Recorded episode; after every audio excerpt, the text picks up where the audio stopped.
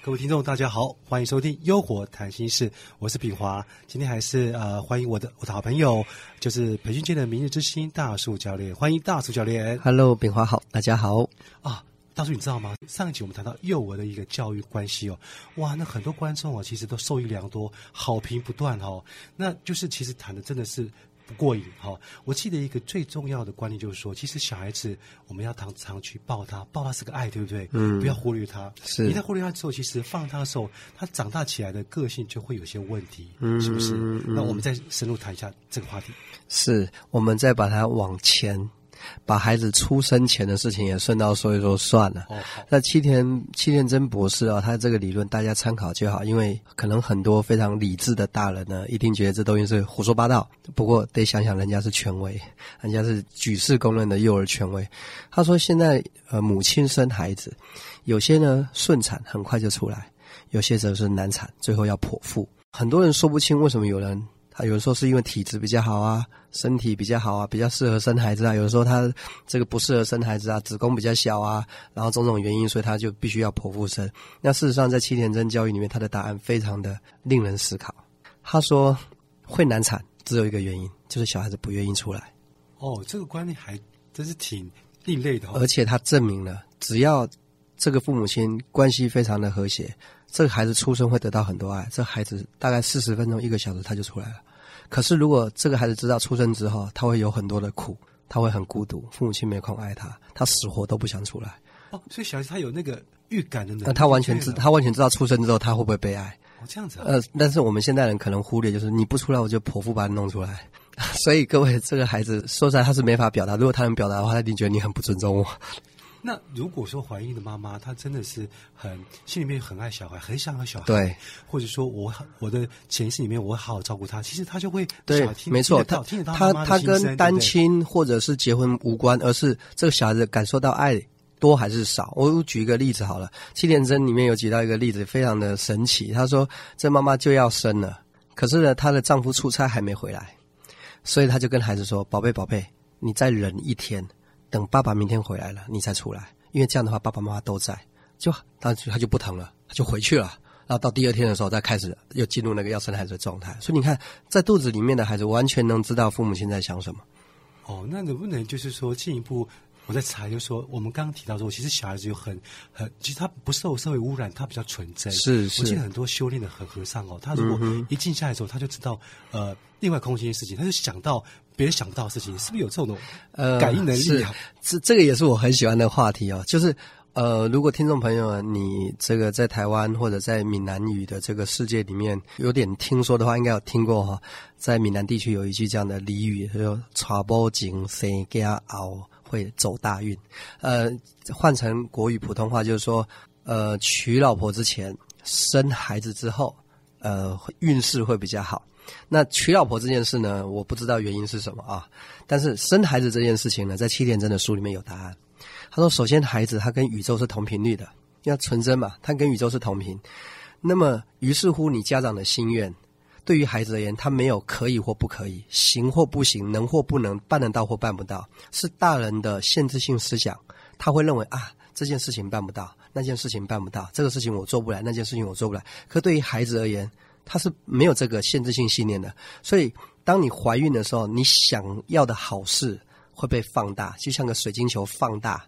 那你如果想到不好事情，也会被放大。所以，当一个家庭有人怀孕的时候，几乎那时候想什么好的事情，好比说要升职啊、加薪啊、换车子啊、换房子，往往都会实现。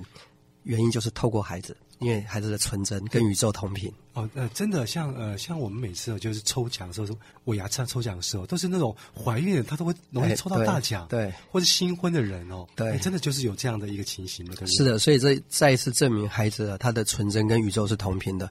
而而在宇宙这个论点来讲，有一本书叫《秘密》，啊，这《秘密》可能有些读者朋友应该听过，它也算是畅销书。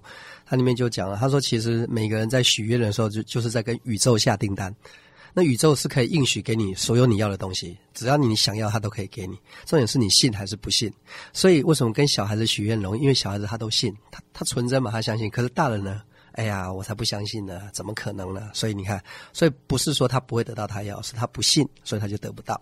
所以我也许我们可以跟孩子学学这一份纯真，很好啊。哎，另外有一个问题想问一下大叔教练，就是说那个小孩的话，我们是分开睡还是睡在一起比较好？有人说睡起比较好，有人说分开睡比较好。那您的观念呃观点是的，在教育这个领域来讲，我们也可以参照很多在教育界做的很不错的人，那包含说台湾有一个教育家，我对他也非常的佩服，他的名字叫卢书伟。卢书伟，呃，卢就是庐山真面目的卢，书呢就苏东坡的苏，伟大的伟。那卢书伟老师他自己本身，他就是一个从传统人的观念来，他是一个智力有障碍的孩子。哦，他在小学的时候六跟九都分不清楚，始终都不会看。那这样的一个孩子。但他现在却变成一个文教基金会的一个领导者，而他专门就在做教育。他说了一句话，他说：“没有任何孩子有学习障碍，除非你没有用对方法。”那么也就换句话说，每个孩子的情况不同，所以有些孩子他如果得到的爱够多。得到的安全感够多，他很快他就可以独立一个人睡。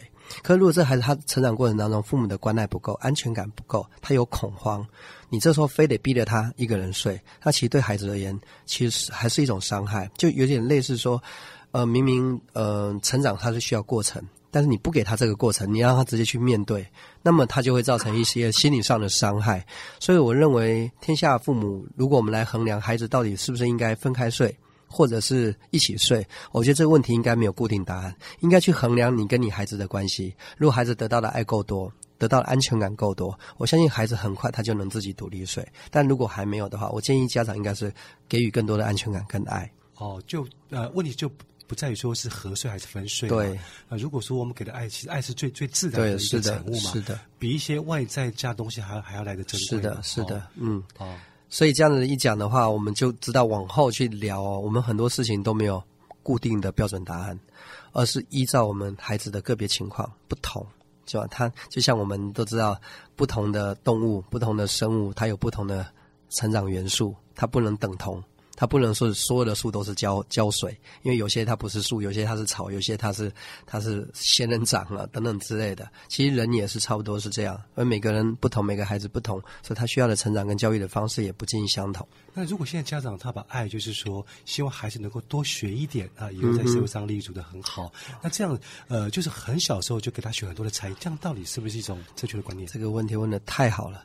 呃，我我我尽可能在我们这一期节目哈结束之前，把这个观念完。整的转达出去，那听众朋友，大家也用用点心听这一段，这一段对于孩子的成长非常有很大的帮助。虽然我们还是在聊这个零到六岁啊，但很快的，啊，我们就往后延伸。我们再举一个例子哦，小的时候，我们哪怕都不懂事，我们不会说话，我们的成长过程当中，我们。周围出现很多的各式各样的声音，有电铃声，有关门声，有这个开电视的声音，有走路的声音，有开水的声音，有没有？有水龙头的声音，有这个炒菜的声音，有各式各样的声音。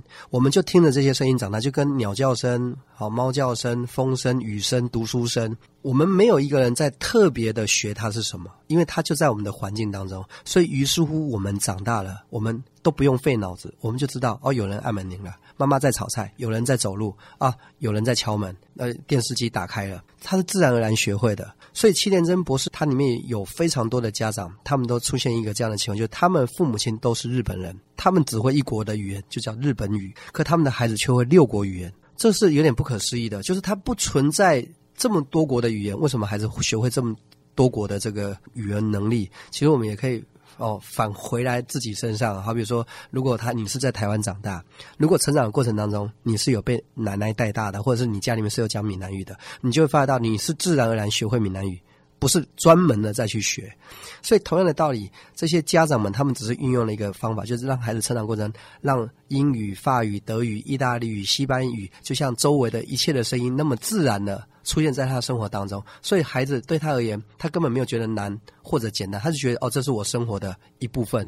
所以等他长大的时候，这些语言他对他听起来就像风声、雨声、读书声、鸟叫声、开门声、开水声、什么洗水龙头声一样的自然。所以自然而然能力就是这么好的。那我们现在有很多人是把它做小了，他就让他学双语，学双语，所以你只会双语。哦，对，这样的观念，对，是这样的。时间真的是飞快又到了哈，真的是呃，怎么谈都谈。都谈不完，没关系，我们下一集还有更精彩的内容。我在想说，我们一些有些听众朋友已经不耐烦，说你一一讲了三集了、四集了，一直都在讲零到六岁、零到六岁，所以我们下什么时候才轮到我？我们现在就我是青少年，要往上推了了哈。好，今天非常谢谢大叔教练。好的，好的，那我们就期待下次接着聊。好，别忘了下次继续收听我们的优活谈心事，拜拜，拜拜。